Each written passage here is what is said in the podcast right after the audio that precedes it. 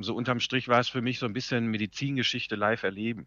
Ja, normalerweise ist es ja so, dass wir anfangen zu lernen oder Medizin studieren und dann sind die Erkrankungen eigentlich schon alle bekannt und wir lernen das alles in den Büchern und sehen dann die Weiterentwicklung. Bei Corona war es eigentlich so, dass wir die Entwicklung von Anfang an verfolgen konnten.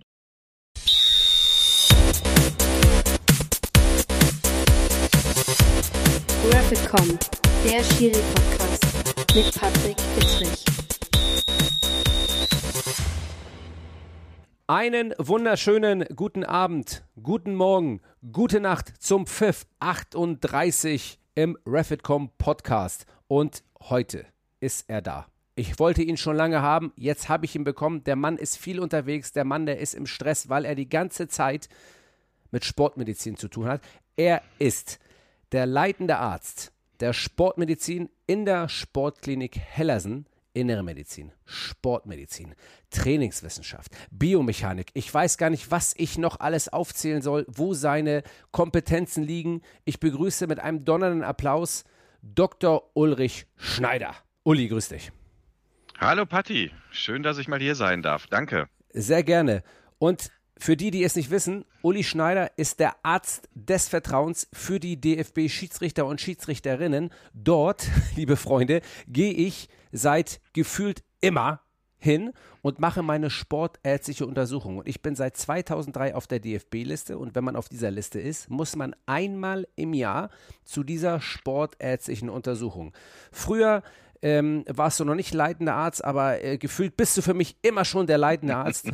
Uli, einmal stell dich bitte einmal vor, dein Werdegang, was äh, sind deine Kernkompetenzen und warum machst du das so gerne? Ja, vielen Dank, Patti, erstmal für die einleitenden Worte. Ich hoffe erstmal, dass ich auch Kernkompetenzen habe. Klar. Aber wenn du mir das bestätigst, dann freue ich mich schon mal drüber. Ja, also, was habe ich gemacht? Ich bin Internist von Hause aus, habe eine ganz normale internistische Ausbildung genießen dürfen und habe mich dann der Sportmedizin zugewandt. Das war immer meine Leidenschaft. Und Patti, du hast recht, wir kennen uns schon lange. Und ähm, das ist für mich auch ein ganz, ganz wesentlicher Punkt. Das sind ganz wichtige Dinge, dass ich auch mit euch so lange schon zusammenarbeiten darf. Hm, das ist Jahr für Jahr auch wieder eine Ehre. Ich freue mich auf euch. Das macht Spaß. Ähm, aber äh, die Beurteilung oder die Untersuchungen sind auch anspruchsvoll. Ähm, ihr habt viele, viele Entwicklungen äh, im Laufe der letzten Jahre erfahren im Schiedsrichterwesen. Die durfte ich aus medizinisch, vielleicht auch aus leistungsphysiologischer Sicht begleiten. Und das ist eine spannende Entwicklung und ich glaube, es geht auch noch weiter. Ich durfte dann ab 2015 äh, die Leitung der Sportmedizin in Hellersen übernehmen und stehe seitdem eigentlich noch enger äh, mit euch im Kontakt, was mich natürlich unheimlich freut. Uli, das ist äh, in Kürze, hast du alles gesagt, was ich jetzt äh, hätte fragen wollen. Das ist ja Wahnsinn. Also, hast du das gelernt irgendwo? Oder? Das ist ja sensationell. Das ist ja unfassbar. Aber ich glaube, das liegt auch daran, Uli, weil äh, die Hörer wissen das auch nicht. Äh, seit geraumer Zeit gibt es im Schiedsrichterwesen einen Ombudsmann. Und dieser Ombudsmann, es könnte auch eine Ombudsfrau sein, aber da du ja Mann bist, bist du ein Ombudsmann. Äh, ja, könnte man ja oder nicht? ja, absolut bist, richtig, ja, ja, bitte. Genau. So, ein Ombudsmann, der Dinge, ähm, wenn die Schiedsrichter und Schiedsrichterinnen Sorgen haben, den sie keinen anderen sagen möchten, dann würden sie dich anrufen und würden mit dir darüber sprechen und du würdest dann vermitteln, ohne Namen zu nennen, wie auch immer. Also ein Ombudsmann äh, in, äh, in, diesem Sinne kann man sagen, wurdest gewählt, wurdest bestimmt, hast die Aufgabe gerne angenommen, also auch dahingehend, und das passt natürlich als Arzt wunderbar, äh, wegen der Schweigepflicht, dass man dich dort auch anrufen kann. Und das zeugt daher, dass die Schiedsrichter und Schiedsrichterinnen äh, dich für einen ganz tollen Menschen halten und dir das auch anvertrauen. Das kann ich jetzt so sagen. Ich habe mit keinem gesprochen, aber ich weiß, alle denken so. vielen Dank. Vielen gerne. Dank. Und das Amt übernehme ich, habe ich auch gerne übernommen. Ich ähm, kann jetzt leider gar nicht so viel darüber berichten, was ich da so zu tun habe oder welche Aufträge oder Anfragen mal reinkommen, denn das äh, unterliegt tatsächlich der Schweigepflicht. Ja. Aber das ist auch ein Amt, was äh, mit viel Demut ausgefüllt werden muss und ähm, ich bin auch dankbar gewesen, dass mir dieses Amt angeboten wurde. Ja, das hört sich großartig an, Uli. Und bevor wir jetzt äh, wirklich in die heißen Themen einsteigen, einmal für die Hörer und Hörerinnen, vielleicht, dass Sie einmal wissen, wir wollen uns natürlich auch im Hauptsache heute ähm, über ähm, Covid-19 unterhalten. Was macht das mhm. mit Sportlern? Was ist, wenn man es hatte und wieder einsteigen möchte? Wo sind Risiken? Wie ist der Prozess? Wie sind die Nachbehandlungen? Wie sind vielleicht die, äh, äh, die Prozesse, die man jetzt schon erkannt hat? Das wollen wir gleich in, in Gänze behandeln. Aber im Vorwege, Uli, bitte einmal, damit die äh, Leute, die uns zuhören, auch wissen, was ist eigentlich diese sportärztliche Untersuchung? Warum muss man sie machen? Ab wann sollte man sie machen oder sollte man sie immer mal machen? Ähm, reiß uns doch einmal bitte ähm, einmal kurz an, was diese sportmedizinische Untersuchung bedeutet. Ja, letztendlich wollen wir ja, dass jeder ähm, Sport macht, jetzt ganz unabhängig, ob man jetzt Schiedsrichter, äh, Bundesliga-Profi, Handballer, Rotler ist. Ähm, wir möchten ja als Mediziner, dass jeder in Bewegung und ins Training geht, aber wir wollen natürlich auch dabei für die größtmögliche Sicherheit sorgen und eine sportärztliche Untersuchung soll dazu beitragen, dass diese Sicherheit, dass im Sport eben nichts passiert, ähm, hochgehalten wird. Und ähm, je mehr man trainiert, je mehr das leistungsmäßiger wird, desto eher kann man auch sagen, ja, ähm, das ist notwendig und man macht das in engeren Intervallen. Natürlich gibt es wie überall in der Medizin offizielle Empfehlungen. Da sagt man ja so, mh, hm, alle zwei Jahre kann man das machen. Aber das gilt für den Hobbysportler, der vielleicht einmal in der Woche unterwegs ist. Äh, genauso für den, wie für den Leistungssportler, also von dieser Leitlinie ausgehend. Und ähm, wie gesagt, je höher man kommt, desto sinnvoller ist es, dass man vielleicht nochmal äh, das pro Jahr einmal macht. Und wir verbinden das ja auch mit ähm, leistungsdiagnostischen Untersuchungen. Das ist vielleicht etwas Besonderes, was man sonst in der Medizin nicht kennt. Und ähm, wenn man jetzt denkt, naja, die wollen dann nur testen, wie gut man ist, und dann sagt man, man ist gut oder schlecht. Ich sehe das ein bisschen aus einem anderen Winkel. Hm, ich bin Mediziner und schaue mir an, wie belastbar der Sportler ist und passt das immer zu seiner Sportart, zu dem Anforderungsprofil seiner Sportart. Ja. Das heißt, was genau auf Schiedsrichter bezogen? Also äh, das Gute ist, du hast gerade alle Sportarten genannt, weil der Podcast, den ich hier mache, der bezieht sich auch auf alle Sportarten, meistens Stop and Go. Und die Schiedsrichter und Schiedsrichterinnen, die zuhören, die sind aus allen Sportarten hier vernetzt mit uns und deswegen ist es großartig, dass du das äh, gerade auch so aufgefasst hast. Was heißt das genau, dass du, dass du wissen möchtest, passt das Leistungsbild zu der Sportart? Ja, wir können ja mal bei den Schiedsrichtern bleiben. Da hat sich ja auch enorm was getan. Und ähm, wir müssen ja dann am Anfang erstmal gucken, ähm, was ist der Schiedsrichter überhaupt für ein Sportler? Möglicherweise habt ihr da ja auch schon mal in einem Podcast drüber gesprochen. Was ist sein Anforderungsprofil? Matthias ja. Jöllenbeck hat gesagt, Schiedsrichterei ist eine eigene Sportart. Sehe ich genauso. Sehe ich mittlerweile genauso. Und äh, mit Matthias habe ich ja auch oft gesprochen. Ich hoffe, ähm, dass ich in, äh, dass ich auch ein bisschen in unseren Gesprächen dazu beitragen konnte, dass er diese Aussage getätigt hat, weil mir das unheimlich wichtig ist. Das ist eine eigene Sportart. Ihr kombiniert ja viele Dinge. Ihr müsst Entscheidungen treffen, müsst aber dabei auch eine gute Physis haben. Ihr müsst gute Läufer sein. Dann können wir wieder fragen, ja, was denn für ein Läufer? Muss er langsam lange laufen? Mhm. Muss er schnell kurz laufen? Nee, ihr müsst irgendwo alles können. Mhm. Und das ist irgendwo ähm, eine ganz besondere Geschichte. Und eins kommt noch dazu.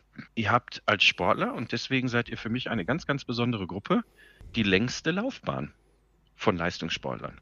Das darf man nicht vergessen. Na, wenn viele Sportler so mit 35 mal aufhören, dann dreht ihr erstmal auf. Ja, total. Ja, und das ist eine ganz besondere Geschichte, die man da hat. Und ich freue mich immer, äh, wenn es jemand gut bis zur Alterungsgrenze schafft.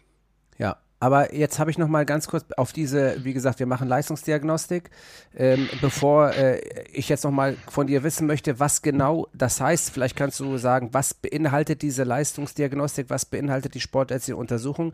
Wenn äh, Sascha Thielert und ich zu dir zur Untersuchung kommen, dann musst du doch jedes Mal danach das Laufband austauschen, weil wir das immer kaputt laufen aufgrund dieser unfassbaren Kilometeranzahl, die wir da abreißen. Ist das korrekt? Das ist absolut korrekt und das ist auch das einzig Dumme an der ganzen Geschichte, dass ihr gerade ihr beiden ähm, auch unheimlich teuer seid. Ne? Ihr kommt, ihr geht und schon müssen wir alles auswechseln, weil einfach die Maschinen dann das Ganze nicht mehr, nicht mehr halten können. Ja, Absolut richtig. Ja, alles da. Ich wollte das nur mal klarstellen, dass sie, äh, die Leute auch wissen, dass wir wirklich unfassbare Athleten sind. Aber gut, das ist jetzt, ähm, äh, lass das mal bitte beiseite schieben, Uli. Einmal äh, ganz kurz, was beinhaltet diese Sportuntersuchung vielleicht äh, ein bisschen kleiner gefasst? Also, wenn, okay. wir, wenn wir, bitte einmal. Ja. Ja, ich muss ja aus internistischer und orthopädischer Sicht eine Aussage treffen, passt das alles äh, zu dem erwähnten Anforderungsprofil? Das heißt, wir machen äh, in der inneren Medizin machen wir die klassischen Untersuchungen wie EKGs, Belastungs-EKGs Ultraschalluntersuchungen vom Herzen. Dann machen wir aber auch Untersuchungen, wenn es irgendetwas Besonderes gibt. Also wenn es mal einen Asthmatiker gibt oder wenn jemand ein Lungenproblem hat, macht man eine Lungenfunktion. Wir machen Laboruntersuchungen. Und ähm, ja, das war es eigentlich im Wesentlichen. Und dann kommt noch der orthopädische Part dazu. Mhm. Das ist nochmal ein ganz, ganz eigenes Feld. Und da muss man eben auch gucken, gibt es da irgendwelche Verletzungen, die man äh, mit berücksichtigen muss? Gibt es funktionelle Störungen, die man sich anschauen muss? Also das sind eigentlich große Untersuchungen. Das, die wichtigste Untersuchung, die haben wir noch gar nicht erwähnt. Ja. Ähm, und die ist, die wird immer unterschätzt. Das ist das Gespräch. Das ist die erste Frage, wie geht's dir? Wie war's? Wie war das letzte Jahr? Gab es da irgendwelche Probleme? Und auf diesem Gespräch muss man dann praktisch auch ein bisschen die Untersuchung aufbauen. Aber mhm. das, was ich erwähnt habe, ist erstmal das Grundgerüst. Ja, das äh, glaube ich, damit wissen die Leute auch schon Bescheid und wissen ganz genau, was das beinhaltet. Wenn wir jetzt auf diesem äh, berüchtigten viele, äh, das ist ja meistens, für einige ist es ja auch ein kleiner Contest, ne? Also ähm, dieses, diese Leistungsdiagnostik oder ähm, das, die Laufbandanalyse mit dem Belastungs-EKG und den Zeiten, die man hält, kannst du vielleicht da mal ganz kurz sagen, was wir Schiedsrichter auf diesem Laufband äh, für ein Programm absolvieren müssen und äh, was genau das beinhaltet und wie schnell man da laufen sollte, in welchen mhm. Zeiten. Vielleicht kannst du das noch einmal anreißen. Mhm. Genau, eine Laufbanduntersuchung ist nicht unbedingt eine Laufband, also oder anders, eine nicht jede Laufbanduntersuchung ist gleich. Es gibt da bestimmte Protokolle, die man fährt. Ähm, ihr fangt mit einer gewissen Geschwindigkeit an, die dann alle zwei Minuten, nee, Entschuldigung, alle drei Minuten gesteigert wird. Mhm. Und ihr lauft praktisch, bis ihr nicht mehr könnt. Ja. ja. Das ist nicht so, dass es irgendwie einen Stopp von unserer Seite gibt, sondern ihr bestimmt, wann es nicht mehr geht. Und im günstigsten Falle, wenn man wirklich nicht mehr kann. Und das geht relativ hoch. Wir messen dann den Puls, wir messen das Laktat. Das Laktat gibt mir so ein bisschen was oder gibt mir Hinweise auf euren muskulären Zustand, jetzt ganz vereinfacht gesagt. Und wir messen auch noch die Sauerstoffaufnahme. Ne? Mhm. Ich denke, die, die Maske genießt du immer, die ihr dann tragen. Das müsst, ist Wahnsinn. Ne? Ich weiß nicht, ob äh, viele das wissen. Ich glaube, die meisten, die nicht im Leistungssport tätig sind, die wissen gar nicht, äh, was es bedeutet, diese Analyse zu machen. Das ist jetzt auch nicht schlimm. Ne? Also man überlebt das alles. Äh, aber man muss halt immer eine Maske vorne aufziehen, die relativ eng geschnürt wird, weil das Ein- und Ausatmen einfach gesagt, einfach aufgezeichnet wird. Äh, das heißt, die äh, maximale Sauerstoffaufnahme kann nur so gemessen werden, wenn ich diese Maske aufhabe, weil es dann natürlich auch ähm, aufgezeichnet werden kann am besten. Habe ich das relativ, habe ich das gut beschrieben? Ach, perfekt. Wahnsinn. Besser geht's gar nicht. Das, wir haben, wir haben äh, über die Spiroergometrie gesprochen. Ja. Und das ist genau die Untersuchung, die mir auch ein bisschen was nachher über die Leistungsfähigkeit sagt.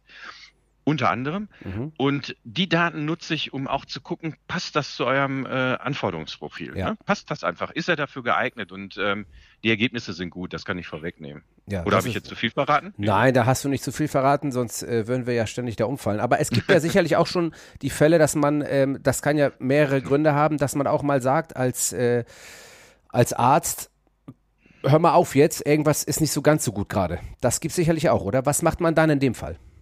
Das gibt's auch, keine Frage. Ähm, dafür sind ja letztendlich auch die Untersuchungen da. Wenn es nie was geben würde, dann würde man auch nicht untersuchen. Ja. Ähm, genau das ist es. Ähm, ja, da muss man schauen, um was es sich handelt. Es gibt da die unterschiedlichsten Ursachen, was man dahinter stecken kann, äh, dass wir dann sagen, Mensch, da müssen wir aber noch mal ein bisschen nachgucken. Das können Auffälligkeiten im EKG sein, das mhm. auch, können auch mal Auffälligkeiten im Blutdruck sein. Ähm, in der Regel kann man das aber lösen. Ja. Möglicherweise sind dann nochmal speziellere Untersuchungen notwendig. Also wir haben praktisch so über das Grundgerüst, aber schon über ein großes Grundgerüst gesprochen. Aber es kann dann durchaus mal sein, dass noch mehr erforderlich ist und man ja. äh, Spezialisten nochmal zur Rate ziehen sollen. Aber das sind eher die seltenen Fälle. Aber würdest du raten, es gibt ja viele, die, äh, kennst ja viele Menschen machen sich dann Gedanken, wenn sie da hingehen und sagen, oh, jetzt ist mein Blutdruck zu hoch oder der, der Wert stimmt nicht oder das ist hier oder das ist da. Es gibt ja viele, mit denen ich auch spreche, die dann sich auch manchmal Gedanken machen. Du weißt ja, wer das ist. Was ist mit Befragen von Dr. Google? Ach, das ist immer schwierig. Äh, man kann sich da sicherlich ein paar Informationen holen. Also das, das macht ja jeder. Da wird man jetzt nicht sagen können, das kannst du auf keinen Fall machen. Mhm. Das würde nicht der, der Praxis oder der Realität entsprechen. Aber ähm, man darf nicht vergessen, jeder ist individuell. Mhm. Also das ist ja halt so, im Internet möchte man ja auch gerne ähm, auf sich zugeschnittene Fragen beantwortet bekommen, aber das ist in den seltenen Fällen so. Das ist ja auch in anderen Bereichen so. Ja. Und jeder Mensch ist irgendwie individuell, deswegen äh, würde ich es mal empfehlen, auch so im Rahmen einer, einer ganz normalen Vorsorgeuntersuchung oder Prävention. Und was wir haben wollen, jetzt unabhängig jetzt von Schiedsrichtern oder von, von Leistungssportlern, ist ja wirklich die Menschen ins Training zu bringen, um einfach das Training als ja, Baustein zur Gesundheit zu nutzen. Und ich denke, da kann man auch mal den einen oder anderen Tipp geben, wie man das äh, machen kann. Ich, ich sage vielen Leuten immer, ähm, wissen Sie, wenn ich jetzt gut beraten habe und Sie kommen in zehn Jahren wieder und Sie machen immer noch Ihren Sport, dann war es, dann war es, glaube ich, gut. Ja. Ne? Also so, dass man da vielleicht ein bisschen beitragen kann. Total. Wenn ich auf deine Sportmedizin schaue, dann äh, und ich immer in, in die ins, ins Erd, also es ist ja das, es ist das Erdgeschoss oder es ist das Untergeschoss, es ist ähnlich wie in Köln, ne? Oder? Ach, aber, aber genau. ihr habt Licht. Ja, ja, aber nicht überall. Ja. Äh, du hast schon recht, so, so, ein bisschen Kellerkind ist man schon. So ein bisschen ja. ist man schon. Also ja. man muss sich das vorstellen, man diese riesen Sportklinik Keller sind, wenn man da auf das Gelände fährt, man sucht sich erstmal einen Parkplatz, den man wahrscheinlich, den man oft nicht findet. Wenn dann ganz hinten, dann geht man ähm, in das Hauptgebäude. Nein, nee, es ist ein Nebengebäude. Äh, man geht in das Nebengebäude. Oder sind zwei Gebäude? Ich weiß es nicht. Nein, geht, nein. lass uns, lass uns bei, bei dem bei zwei Hauptgebäuden bleiben. Zwei Hauptgebäude, man geht dort in den Haupteingang von dem zweiten Hauptgebäude und geht dann durch die Reha unten in die Sportmedizin äh, und findet man ganz viele Fotos, Autogrammkarten von diversen Sportarten. Wie viele Sportarten werden da betreut? Ähm, und wie ist es, ich glaube, der Schiedsrichterei, wenn ich überlege, wenn wir immer so Anfang Mai kommen, das zieht sich ja teilweise bis zum Juli hin, äh, dass die Schiedsrichter und Schiedsrichterinnen zu dir kommen. Aber wie viele Sportarten betreust du da? Auch viele, viele. Also vor allen Dingen, also viele Wintersportarten, viele Sommersportarten, äh, sind schon einige. Also denk ruhig an die olympischen Sportarten. Ja. Also ich denke, dass das, das sind nicht immer so große Gruppen, wie ihr es seid. Mhm. Ähm, das können auch mal vereinzelte Sportler sein, aber ich denke, die repräsentieren irgendwo die olympischen, aber auch zum Teil die nicht olympischen Sportarten. Ja, klasse. Ne? Ja. Und das ist ja auch, wenn man das, glaube ich, sieht und auch ins Verhältnis setzt zu allen Sportarten. Du hast gesagt, die Schiedsrichterei ist eine eigene Sportart ähm, mit dem, was wir alles abbilden müssen. Und du, äh, du vergleichst, äh, welchen Vergleich zieht man dann, äh, um das vielleicht einmal abzuschließen? Äh, äh, Vergleich Schiedsrichter zu anderen Sportarten? Ja. Ja, äh, genau, das war so der erste Schritt, um also die, die, die Sportart Schiedsrichter kennenzulernen und einzuordnen. Also ähm, ja, ihr wart für mich eigentlich so pff, am Anfang die Läufer. Mhm. Und dann habe ich mir überlegt, welche Läufer wart ihr denn? Wart ihr vielleicht so die Mittelstreckenläufer? Ne? Die müssen eine gute Grundlagenausdauer haben, aber die müssen relativ schnell sein. Mhm. Jetzt müsst ihr aber auch noch sprinten können. Ui. Ja. Jetzt, jetzt, jetzt, haben wir, jetzt haben wir das Dilemma, ne? Jetzt kriegen wir das nicht so ganz hin. Und dann lauft ihr auch keine Runden, sondern ihr lauft dann auch mal rückwärts, ihr lauft mal seitwärts, ihr lauft mal links und rechts rum.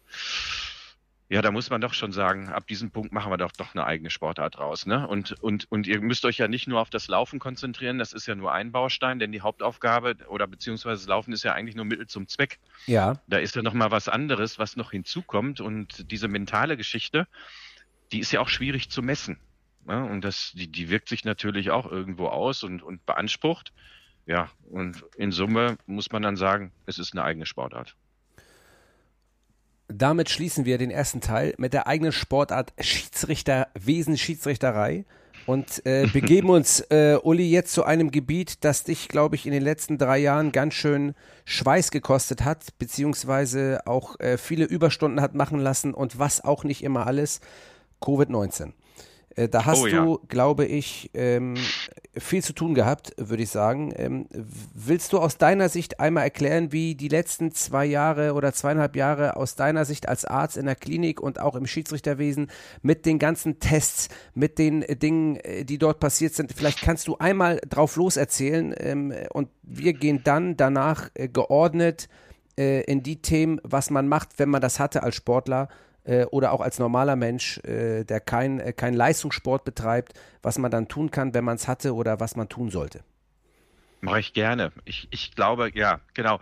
Also du hast gesagt, zwei Jahre, zwei Jahre und zwei Monate haben wir jetzt, glaube ich, hinter uns. Und so unterm Strich war es für mich so ein bisschen Medizingeschichte live erleben. Ja, normalerweise ist es ja so, dass wir anfangen zu lernen oder Medizin studieren und dann sind die Erkrankungen eigentlich schon alle bekannt und wir lernen das alles in den Büchern und sehen dann die Weiterentwicklung. Bei Corona war es eigentlich so, dass wir die Entwicklung von Anfang an verfolgen konnten. Und ähm, was man gestern empfohlen hatte, war morgen schon gar nicht mehr up to date. Mhm. Und äh, wir haben ja auch viel, wir haben auch erlebt, dass es da eine medizinische Komponente gab.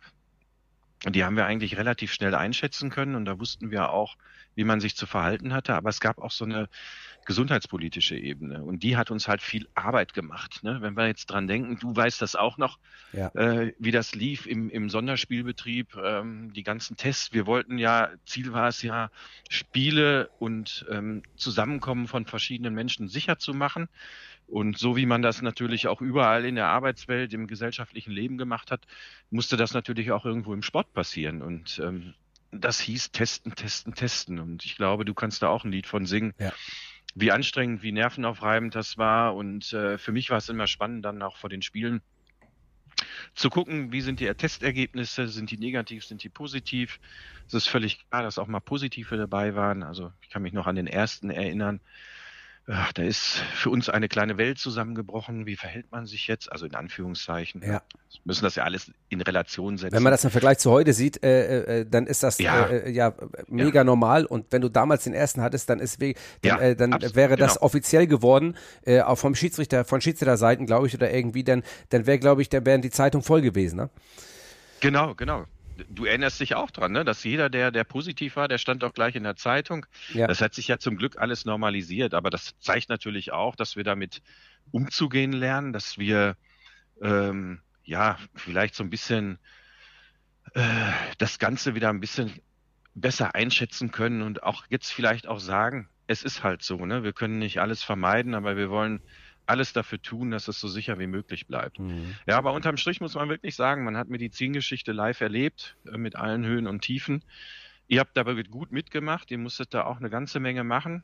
Ähm, es war nicht so, dass man da überall den Test bekam und diese ganzen organisatorischen Dinge, ja. die da auch hintersteckten. Ich denke, da hat die DFB-Zentrale auch einen guten Job geleistet. Ihr habt euren Beitrag dazu geleistet. Ähm, ja, ja. Und Gott sei Dank ist das ja jetzt ein bisschen einfacher ja, geworden. Vielleicht äh, zur Erklärung einmal, äh, dann kannst du auch vielleicht kurz noch darauf eingehen, wenn ich jetzt als Schiedsrichter irgendwo wohne, wo es vielleicht keine Großstadt in der Nähe gibt oder keine größere Stadt in der Nähe gibt, wo es ein Labor gab. Wir mussten ja damals im Sonderspielbetrieb ähm, immer einen PCR-Test machen, der ähm, ähm mindestens irgendwann 48 Stunden alt sein konnte, aber es wäre besser gewesen, wenn es einen Tag vorher gemacht wurde. So und dann musstest du, wenn du wieder reingekommen bist, gerade in den Sonderspielbetrieb oder aus einer längeren Pause, immer einen Initialtest machen. Der musste dann am Anfang der Woche passieren und dann vor den Spielen einen weiteren PCR-Test machen. Also jetzt muss man sich vorstellen, die Mannschaften haben dann bei sich getestet, ähm, dann wurden die, ähm, weil die ja meistens auch immer einen, einen Mannschaftsarzt oder eine, eine, eine medizinischen, ein medizinisches Fachpersonal, das dann geschult wurde vor Ort hatten, die konnten dann diese Abstriche direkt vor Ort im Stadion nehmen. Aber als Schiedsrichter bist du ja alleine. Das ist wie beim Training, das ist wie überall, du bist alleine. Und jetzt gibt es Schiedsrichter, die wohnen, äh, nicht despektierlich gemeint, in der Walachei. Das heißt, die mussten für einen Test mindestens teilweise 100 bis 100 50 bis 170 Kilometer fahren, nur für den Test, der dann drei Sekunden gedauert hat. Einmal Rachenabstrich, einmal wieder raus oder Nasenabstrich und dann wieder zurückfahren. Das war ein riesiger Zeitaufwand, der mehrmals in der Woche gemacht werden musste, um am Spielbetrieb teilnehmen zu dürfen. Jetzt könnte man natürlich sagen, um Gottes Willen, aber wenn man überlegt, wir sind teilprofessionell, nicht sehr, ne, man arbeitet nebenbei, dass das ein riesiger Zeitaufwand auch für viele Schiedsrichter und Schiedsrichterinnen gewesen ist. Genau. Und, und leider ließ sich das nicht so ganz vereinfachen, weil es gab noch eine wichtige Komponente. Äh, wir mussten den Befund zeitnah bekommen. Also wir mussten dann halt ähm, Labore bedienen, ähm, beziehungsweise wir mussten mit den Laboren zusammenarbeiten, die auch zusichern konnten, dass der PCR-Test rechtzeitig da war. Ja. Und ähm, das war in der Zeit ja auch manchmal herausfordernd, ja. Aber es hat immer funktioniert. Ja, es ist jetzt unser Stress gewesen, aber was hieße das, was hieß das für dich? Das heißt, du bist eigentlich, wenn man, wenn man ganz, wenn man, wenn man angestellt ist als Arzt in der Sportklinik Hellersen, dann hat man seine sportmedizinische Untersuchung, man, man, man kümmert sich um die Schiedsrichter, man hat aber seinen regulären, äh, regulären, ja, seine regulä reguläre Arbeit zu machen, muss aber jetzt on top diese Tests machen. Kannst du kurz was hieß, was hieß das? Du hast also von jedem Labor, hast du äh, von jedem Schiedsrichter immer ein Ergebnis bekommen und hast dann, wenn es, so wie, weit ich mich noch erinnern kann, wenn er nicht positiv war, also negativ, hast du keine ähm, hast du dich nicht gemeldet. Teilweise hat man darauf gewartet schon, dass man, dass man irgendwie angerufen wird oder gehofft, teilweise hat man nachgefragt. Ähm, das war ja für dich nicht nur mental, sondern auch, ähm, äh, ja, ich sag mal, ja, doch auch mental ein riesiger Stress. Ja, es war in erst, ja, es war immer spannend, wenn die Befunde da waren. Ne? Ähm, es war immer spannend, sind sie rechtzeitig da, muss ich vielleicht doch nochmal hinterher telefonieren. Mhm. Und äh, wenn dann, wenn die Befunde dann da war, das, das, das kennt man ja heute noch, ne? Dann macht man sie auf und dann schaut man, ist er negativ, ist er positiv und äh, mit der gewissen Spannung macht das wahrscheinlich heute noch jeder oder schaut ja. auf den Teststreifen. Das, ja. das ist halt so, ne? Und das, das ging mir dann genauso. Das, das ging mir bei euch genauso. Und ich hoffte eben, dass alles eben äh, rund lief. Also es war auch eine zeitliche Komponente, aber das war halt klar, die Wochenenden waren dann halt ein bisschen verplant.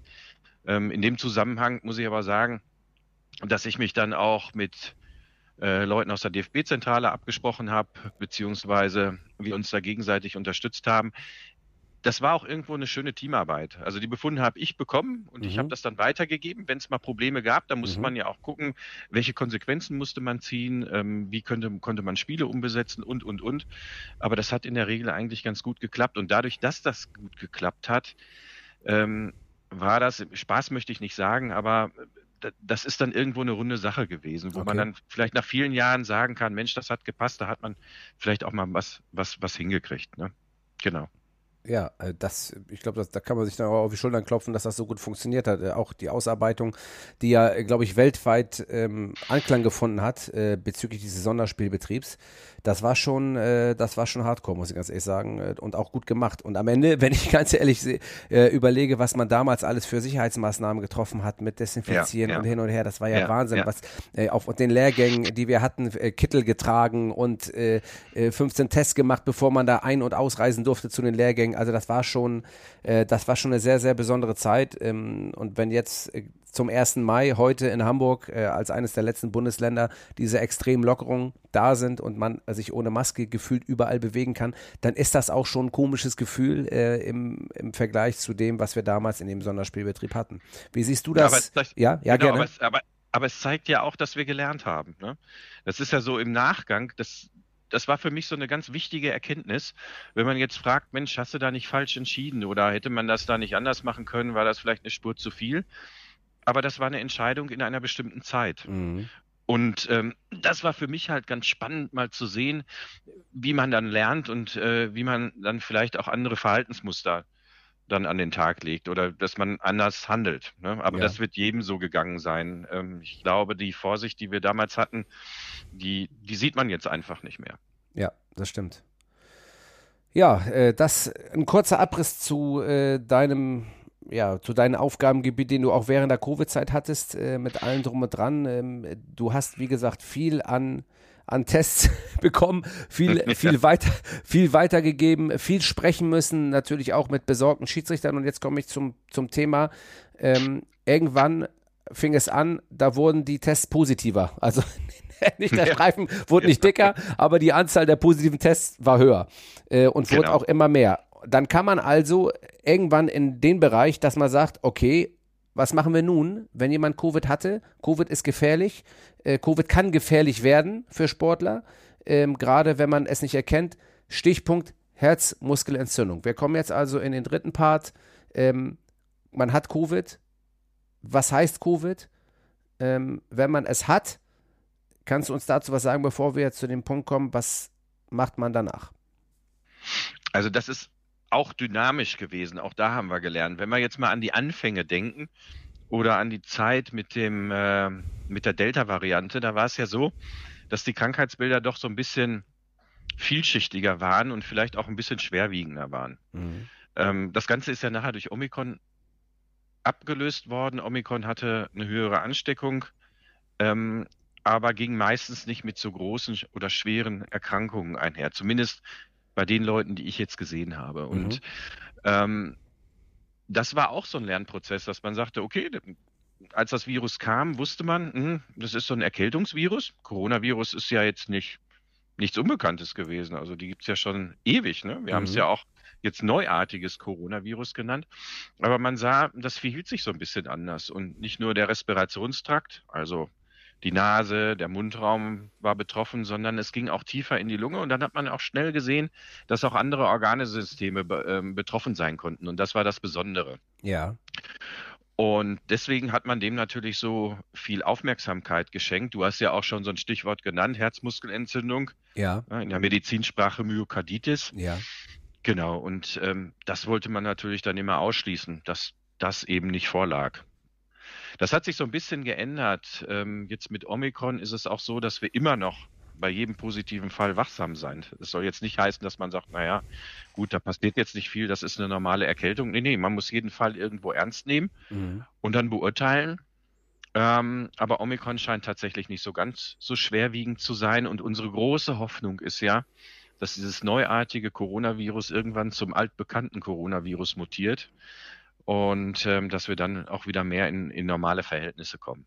Ja, das, äh, glaube ich, wäre wär wünschenswert und vielleicht ja. passiert es ja, passiert es ja wirklich. Passiert es ja wirklich, dass, äh, dass es so ist. Jetzt ähm, habe ich ja nun auch äh, Covid-19 gehabt. Bei mir kann ich dir nicht sagen, welche Variante, aber wahrscheinlich wird es dann auch äh, die Omikron-Variante gewesen sein. Jetzt ist es so, man hat ähm, einige Sportler, die, ähm, von denen man hört, die richtig was davongetragen haben, die lange nicht gespielt haben, die Probleme hatten, etc. Dann gibt es die, die ähm, gar nichts hatten. Dann gibt es die Varianten, wo man weniger hatte. Ich lese dir mal vor.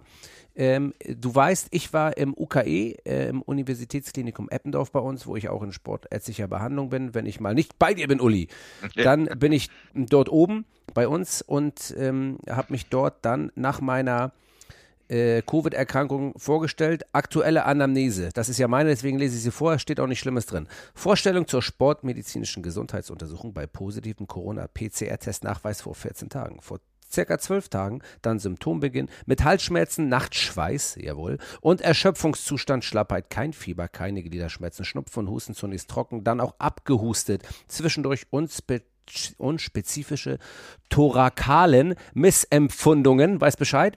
Das kannst du oh, nochmal ja. erklären. Keine Atemnot, jetzt zuletzt bei längeren Spaziergängen gut, Belastung, äh, gut belastbar.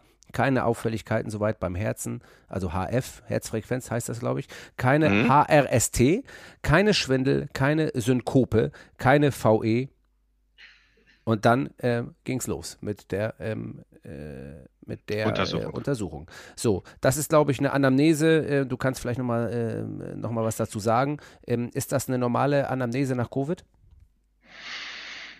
Durchaus, ja, ja, ja. Also du hattest jetzt schon ein deutliches Krankheitsgefühl. Das würde ich dem jetzt, würde ich daraus äh, lesen. Ja. Ähm, aber es war jetzt nicht so, dass jetzt irgendwelche ganz schwerwiegenden Komplikationen da waren. Das heißt, du bist nicht umgefallen, hattest jetzt keinen Schwindel, warst aber deutlich leistungsgemindert. Ne? Das mhm. ist ja auch ein Punkt, den wir im Sport beachten müssen. Es gibt ja einerseits die Symptomatik, man fühlt sich vielleicht so ein bisschen kränklich oder man fühlt sich weniger kränklich, ist aber nicht so gut belastbar. Mhm. Das ist ja für euch ein ganz wesentlicher Punkt. Ja. ja? Genau, aber jetzt gab es schon einiges. Ähm, ich habe das schon wieder alles nicht im Kopf. Kann Mensch, ich mehr, ist ja kein viel. Problem. Also ich war auf jeden Fall, ich war auf Deutsch gesagt, ich will nicht sagen, ich war im Arsch, aber ich, Doch. War, ich war im Arsch. Doch. Also ich war das wirklich. Hast du mir erzählt, genau. Ja, ja stimmt. Äh, ich habe mich schon gar nicht so gut gefühlt. Ähm, wie gesagt, das Einzige, was ich halt nicht hatte, war Fieber, aber ich habe schon gemerkt, boah, das gibt's doch nicht irgendwie ganz komischer Husten und irgendwie, oh, schlapp und also das hat sich schon irgendwie anders angefühlt als Wobei ich sagen muss, ich hatte noch nie gefühlt noch keine Grippe. Also ich hatte noch nie, ich war immer mal Erkältungskrankheiten gehabt und dieses typische, was wir ja kennen, ja Männer, die Männergrippe ist ja eh schlimm, ähm, aber diese, diese typische ha Hardcore-Grippe habe ich noch nie gehabt, deswegen war das für mich neu, die Art und Weise dieser, dieser Symptomatik. Ich hatte auch einen Tag ganz extreme Halsschmerzen, nur eine Nacht. Also ich konnte gar nicht schlucken. Das war sowas von unangenehm und habe ich so noch nie erlebt. Also ich war schon wirklich kaputt. Und wie gesagt, die, äh, dieser positive Befund, der war relativ lange bei mir, dass man auch dann sagen musste, okay, da habe ich von mir aus auch selber gesagt, Patrick, du musst dich jetzt voll untersuchen lassen, wenn du wieder einsteigen möchtest, damit, ähm, damit du erstens sicher bist, zweitens auch ein gutes Gefühl hast, aber es geht mir ja darum, dass ich gesund bleiben möchte und dass ich in der Tat, weil das ist jetzt der Punkt, diese Myokarditis, dort äh, äh, dem man vorbeugen sollte. So, und jetzt ähm, kommt jemand und er weiß jemand, ähm, dass man das hat. Was passiert dann, Uli? Eigentlich macht man dann die ähnlichen Untersuchungen wie wir sie eben schon mal besprochen haben. Ja. Also wir wollen ja jetzt deinen Gesundheitszustand haben. Das ist so das Erste. Das war jetzt auch wieder uns einfach mal unterhalten und die Symptome aufnehmen. Die hast du ja in deinem Falle jetzt mal aufgeführt. Und dann kann ich ja schon sehen, welche Organsysteme vielleicht beteiligt sind. Also wenn jemand einen schwerwiegenden Husten hat, dann weiß ich, okay, ich muss mal die Lunge genauer abhören. Also jetzt ja. ganz banal gesprochen. Ja. Ne? Oder wenn jetzt einer sagt, du, ich komme überhaupt nicht mehr die Treppe hoch, äh, zwei Wochen nach der Infektion, dann denke ich mir, hm, das dauert jetzt aber ein bisschen lange und eigentlich müsste das schon besser sein. Ja. Ist da vielleicht doch mehr?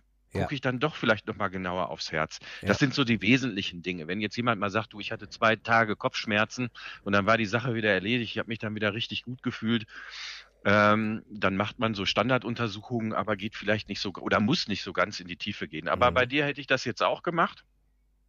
Und dann äh, würde ich auch so die Palette durchspielen, dass man dann äh, sich das Herz genau anguckt. Das macht man dann eben mit dem EKG. Das kann man mit dem Ultraschall vom Herzen machen. Das kann man unter Umständen mit dem Belastungs-EKG machen. Mhm. Also ähm, unter Umständen heißt, macht man es oder macht man es nicht. Da muss man auch gucken, wann man es macht. Ne? Also mhm. so in der fiebrigen Phase kann man das natürlich nicht machen. Nee. Da sollte man es auf keinen Fall machen.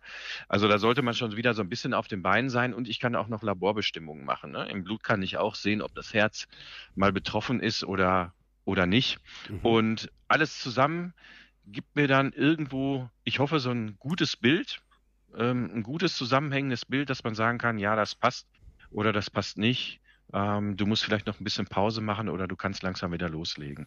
Ne? Wir nennen das dann Return to Sport. Ja. Also wir geben dann die Freigabe, wieder Sport zu machen. Das heißt aber noch lange nicht, dass man voll belastbar ist. Das, das wird oft verwechselt. Ne? Wenn der Arzt dann sagt, du kannst jetzt wieder Sport machen, dann habe ich das auch von einigen Sportlern schon gehört. Jetzt nicht bei euch. Also, äh, 80 Intervalle gekloppt dann am nächsten Tag, ne? Ja. Absolut, absolut. Da sagt er immer, ich, ich bin da mal losgelaufen und das funktionierte dann nicht mehr so ganz. Das ist nicht verwunderlich. Ähm, also da ist dann Aufbautraining unbedingt zu empfehlen. Ja. Ja, und dafür haben wir ähm, natürlich auch unseren Athletiktrainer, ähm, ganz neu bei den DFB-Schiedsrichtern, äh, unser Johannes Egelseer, der uns da betreut und auch äh, immer unsere Pläne schreibt, auch individuell, äh, sicherlich auch in Abstimmung mit dir.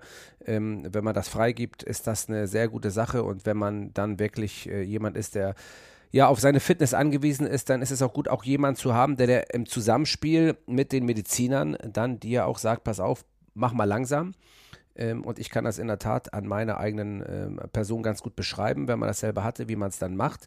Ähm, also, wie gesagt, diese Untersuchung wurde dann bei mir gemacht und bei mir wurde in der Tat die volle Palette gemacht. Das heißt also, ein Echokardiogramm vom Herzen wurde gemacht, es wurde eine Blutuntersuchung gemacht, es wurde ein Lungenfunktionstest gemacht, es wurde eine volle Blutanalyse gemacht und auch ein Belastungs-EKG auf dem Fahrrad allerdings, ähm, wo ich getreten habe, um dann auch zu sehen, wie ist dort, ähm, wie verhält sich das Herz dort. Und all das habe ich gemacht, weil ich es auch selber einfach auch machen wollte. Ich wollte einfach sicher gehen. Ich bin eher so, ne, Steinbock vom Sternzeichen Uli. Da will man, da will man wissen, was los ist. Da will man die Sicherheit spüren. Und in diesem Fall war mir das wichtig, das so zu machen. Aber am Ende, wenn jetzt jemand zu dir kommt und sagt, ist ja alles schon gut, aber ich lege trotzdem los, kannst du es ihm verbieten? Nein, ganz zum Schluss nicht. Ich kann es nur empfehlen. Ähm, wenn ich jetzt danach gefragt werde, habe ich die Sporttauglichkeit oder nicht, ich kann dir natürlich sagen, nee, die hast du nicht, ähm, aber dann muss ich das auch irgendwie gut begründen können. Ne? Aber in der Regel stellt sich die Frage nicht. Also es ist eigentlich immer so gewesen, dass die Leute, die dann zu uns gekommen sind oder die uns um Rat gefragt haben, das Ganze auch vernünftig machen wollten. Deswegen haben sie uns vielleicht auch auf um Rat gefragt. Da war also niemand, der sagte, pass mal auf, jetzt untersuch mich mal oder ich erzähle dir das mal und du sagst mir, das ist alles in Ordnung und ich kann Vollgas wieder weitergeben. Das hat sich auch gesehen. Die Sportler merken, ob es geht oder nicht. Ne? Mhm. Ne? Ihr, ihr, habt, ihr habt ja ein Körpergefühl. Ihr seht ja, ähm, ich kann euch sagen, ihr seid gesund und ihr könnt wieder was machen. Aber es fehlt vielleicht noch ein bisschen was zur vollen Belastbarkeit. Und jetzt ja. sind wir wieder bei der Sportart. Ihr seid Leistungssportler. Und es nutzt nichts, wenn ihr so mit 80 Prozent auf den Platz geht, auch nicht mit 90 Prozent. 100 wäre schon gut. Ja. ja? Und ähm, das braucht manchmal so seine Zeit. Und das haben wir bei Covid auch gesehen. Äh, wenn jetzt so die Infektion zu Ende war, beziehungsweise der Virus oder das Virus nicht mehr nachweisbar war, war es sowohl in den Fällen, wo wir nur eine leichte Symptomatik hatten, aber auch wo es eine schwerwiegende war. Im letzteren Fall hatten wir es erwartet, aber beim ersten Fall war es auch so, dass die Sportler einfach noch ein bisschen Zeit brauchten, um wieder vollständig auf die Beine zu kommen. Ne? Ähm, ja. ihr habt dann mindestens sieben bis zehn Tage nicht trainiert. Ne? Am Anfang hatten wir ja noch eine längere Quarantänezeit. Ähm, das heißt, es gab da auch einen Trainingsausfall. Das darf mhm. man auch nicht vergessen. Mhm. Und dann kommt noch eine Krankheit dazu. Und das Mhm. heißt eigentlich in der Regel, dass man auch ein bisschen braucht. Man ist dann nicht übermorgen wieder bei 100 Prozent. Ja, also Das ich- hat aber in der ja. Regel gut geklappt. Wenn man Ja. das am Anfang nicht wahrhaben wollte, hat man das schnell gemerkt. Ne? Nach den ersten Trainingseinheiten merkte man, hu, da geht was oder ich brauche wirklich noch deine, ich brauche wirklich noch Zeit. Und da waren eigentlich auch alle unisono nachher vernünftig. Ja, das ist auch total nachvollziehbar, wenn einer sagt, okay, es geht nicht, aber was ist, äh, was ist, äh, was ist bei dem Fall, es geht, man hatte trotzdem diese Infektion, also ich habe ja auch mit mehreren Ärzten, auch äh, die ich hier so kenne, auch vom UKE gesprochen, die sagt, natürlich liegt es auch an der Symptomatik, die man hat. Man darf das auch dann nicht ganz, ganz monstermäßig überbewerten. Natürlich muss man auch sehen, was hat er für eine Symptomatik, aber was ist, was ist wirklich bei dem Fall, ich habe wenig wenig bis keine Symptome, bin zwar länger positiv, habe aber wenig Symptome und steige dann vielleicht schneller und härter ins Training ein als jemand, der länger eine Symptomatik hatte, ist aber, Mhm. Äh, ähm, ist der auch gefährdet und jetzt muss ich dieses Thema Myokarditis, Herzmuskelentzündung einmal ganz kurz ins Spiel werfen, weil es ja einige gibt, die das hatten. Die gibt es aber auch nach einer Grippe, also die gibt es auch nach einer Erkältung. Ähm, äh, wie ist das Verhältnis äh, Grippe-Erkältung zu Covid-Myokarditis? Und ähm, hat man am Anfang meiner Frage, hat man, bedenkt man oder warnt man auch diese Sportler, die Covid hatten und nicht so eine Symptome hatten, in Bezug zu denen, die vielleicht ganz viele und dicke Symptome hatten? Also du meinst, die, die eine Symptomatik hatten, die haben schon so ein anderes Körperbewusstsein. Die sagen, Mensch, da könnte was sein und ich lasse mich untersuchen. Ja, Und meinst du jetzt, dass diejenigen, die dann wenig Symptome haben, dann vielleicht meinen, naja, es ist doch nicht so schlimm, ich kann sowieso Ja. weitermachen? genau, Ja. genau, das meine ich. Mhm. Also ähm, so wissenschaftliche Daten kann ich dir dazu ehrlich gesagt nicht sagen, aber ich habe jetzt viele Gespräche geführt und Untersuchungen gemacht.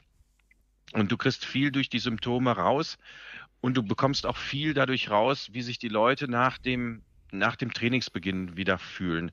Es ist aber auch tatsächlich so, dass Leute oder Sportler, die jetzt eigentlich eine geringe Symptomatik hatten, dass die auch schon mal Auffälligkeiten hatten. Mhm. Also da muss man, das, das kann man so nicht sagen, schwerwiegende Symptome und Auffälligkeiten und die, die wenig Symptome hatten, hatten nichts. Also das gab es auch, wenn auch in geringeren Fällen. Insgesamt, das muss man aber auch sagen, habe ich eigentlich wenige Komplikationen gesehen. Okay, Ne? Aber Also das im- müssen wir ja. auch sagen, um das zu relativieren. natürlich. Und jetzt nochmal zur Medizingeschichte, die ich eben schon mal so erwähnt habe. ja, Ähm, wir haben ja früher gar nicht so, wir haben immer dazu geraten, mal nach dem Infekt mal eine kurze Untersuchung zu machen oder in sich zu gehen, ob das alles passt. Aber das hat man ja gar nicht in der äh, in dem Maße gemacht, wie man es jetzt macht. Ne? Also wir erheben jetzt erstmal Daten und erleben jetzt Befunde, wir messen viel, wir sehen viel und da müssen wir auch noch weiter lernen.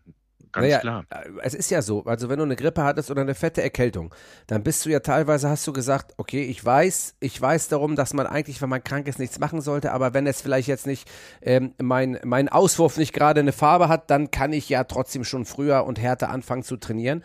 Und dann weiß man ja am Ende auch nicht, äh, ist das gut oder schlecht Absolut. gewesen. Ja, ja, und der Mediziner war ja damals gar nicht so nah dran, ne? Das dürfen wir ja auch nicht vergessen. Ja. Also wenn jemand mal Fieber hatte, der ist ja nachher nicht, das, das, das war ja eher ungewöhnlich, dass dann jemand zum Arzt ging und sagte, du kann ich jetzt weiter Sport machen. Ja. Und diese Begrifflichkeit von Return to Sport und Return to Play, die ich eben genannt habe, die haben wir ja früher auf Verletzungen bezogen. Jetzt, Ja, die haben wir nur auf Kreuzbandrisse bezogen und Meniskenrisse Genau. Oder was ich Genau. was. Äh, genau, dann, da, daher kenne ich das auch. Ja. Genau, das haben wir nicht auf, das haben wir weniger auf Infektionserkrankungen äh, bezogen. Das ist jetzt wieder was Neues. Ähm, vermutlich wird man jetzt insgesamt so ein bisschen sensibler, ähm, was auch vielleicht andere Erkältungskrankheiten angeht. Aber ähm, unterm Strich kann ich aber auch sagen, das, das muss man hier auch sagen, ähm, dass eigentlich fast alle wieder gut in den Sport gekommen sind. Ja. Ne? Also ich jetzt rede jetzt nicht nur von den Schiedsrichtern, sondern auch, wie gesagt, von den anderen Sportarten, die wir eben genannt haben. Und das ist ja auch etwas Positives, was man ja durchaus auch mal sagen kann. Ja, äh, to total. Also das finde ich auch. Wa was jetzt einmal vielleicht, um einfach nochmal das äh, Gefühl dafür zu bekommen oder vielleicht auch zu sensibilisieren, jetzt, ähm, wann könnte man merken, dass das nicht so gut ist nach einer Erkrankung? Also wenn man denkt, ey, vielleicht soll ich jetzt doch mal zum Arzt gehen oder äh, gibt es Hinweise, gibt es, äh, hast du, hast du, hast du, kannst du den Leuten, die zuhören, uns sagen, was man machen sollte, wenn man vielleicht dann doch nach einer Erkrankung irgendwas merkt und dann, wo man, wo man da hingehen sollte? Wenn man richtig K.O. ist, wenn man richtig platt ist. Ja. Wenn man das Gefühl hat, man kommt so nicht richtig auf die Beine. Also ich möchte jetzt nicht irgendwelche Werbung für bestimmte Symptome machen. Es kann ja. ja, auch durchaus sein, dass man die an, an sich bemerkt, ohne dass die dann tatsächlich da sind. Aber ich glaube, ein ganz wesentliches Kriterium ist, äh, wenn man einfach nicht so leistungsfähig ist oder nicht so belastbar ist, wenn das mhm. Treppensteigen auch nach einer gewissen Zeit Mühe macht. Wenn ich mhm. jetzt einen fieberhaften Infekt habe, dann kann das durchaus mal sieben bis zehn Tage so sein, dass ich mich richtig unwohl fühle. Aber wenn mhm. das länger dauert, dann ist das doch eher ungewöhnlich. Ja. Und dann kann man sich mal überlegen, komm, ich lass mich mal untersuchen. Ja, ja, das ist gut um einfach zu sensibilisieren. Äh, manchmal denkt man ja auch, naja, ich weiß nicht, und das wird schon wieder oder keine Ahnung was. Äh, jeder möchte ja eigentlich lange leben, ne?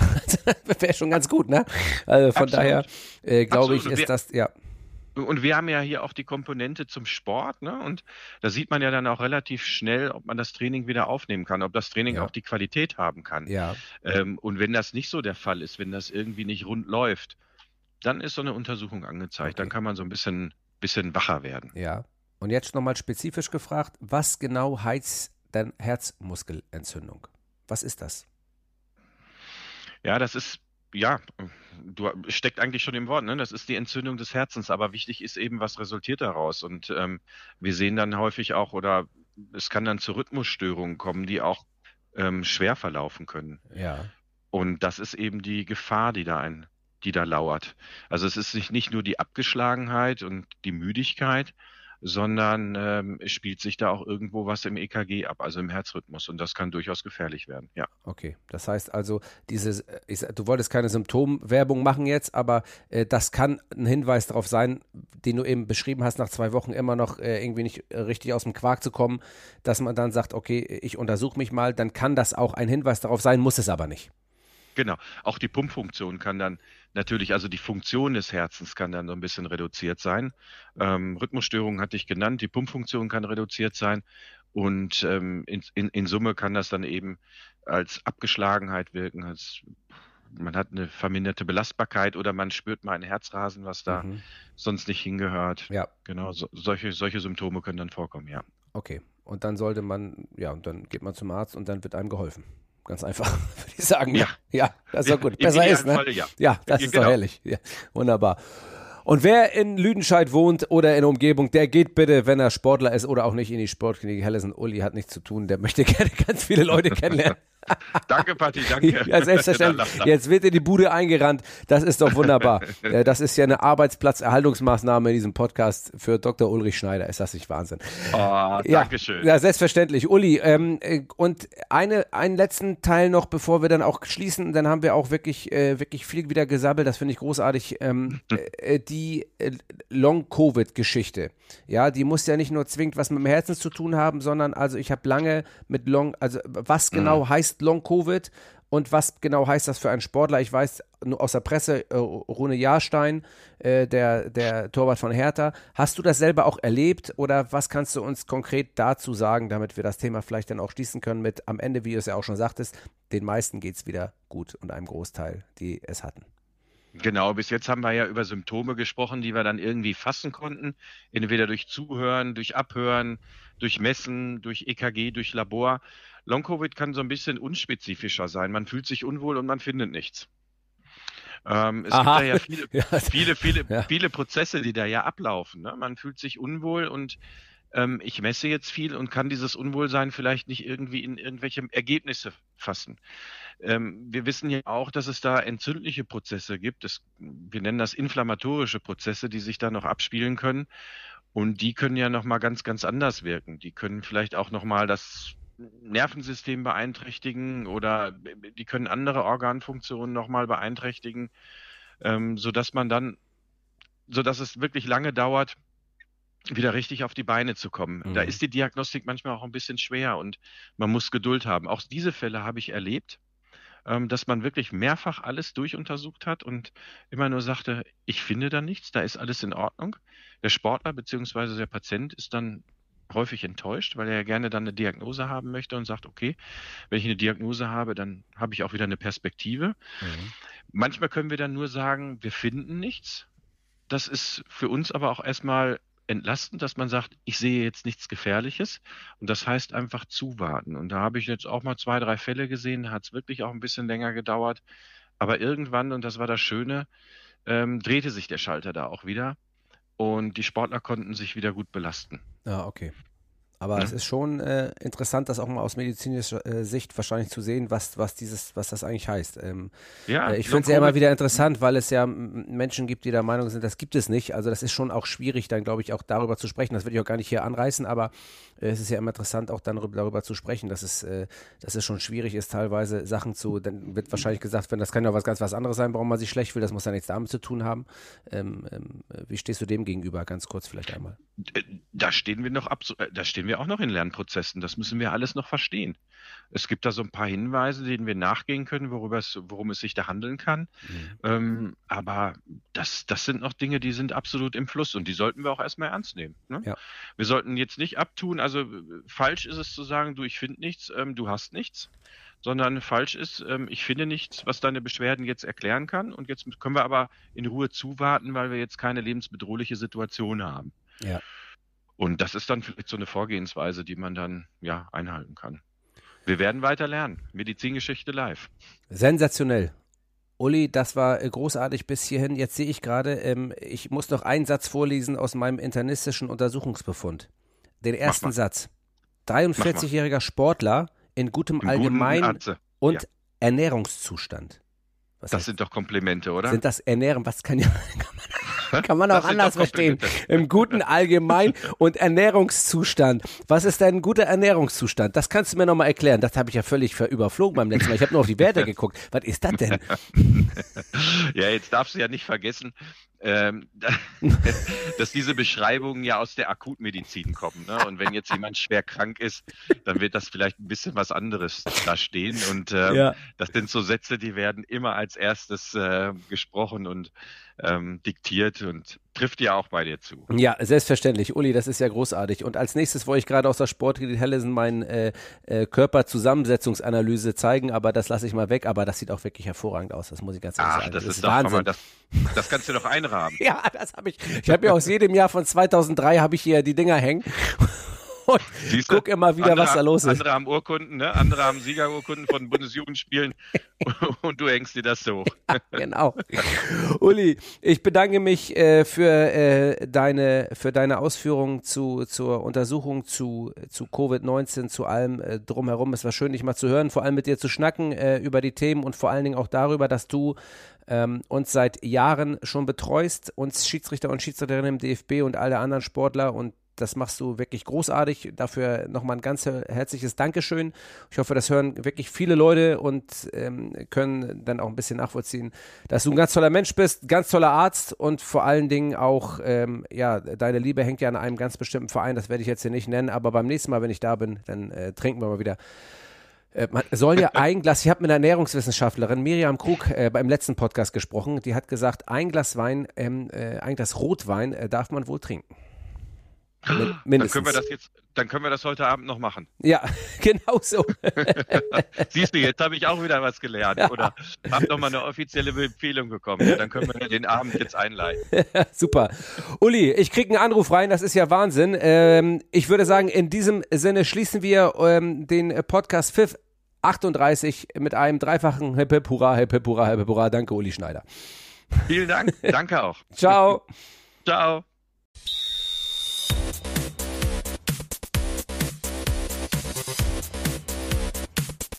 Rapidcom, der Schiri-Podcast mit Patrick Bittrich.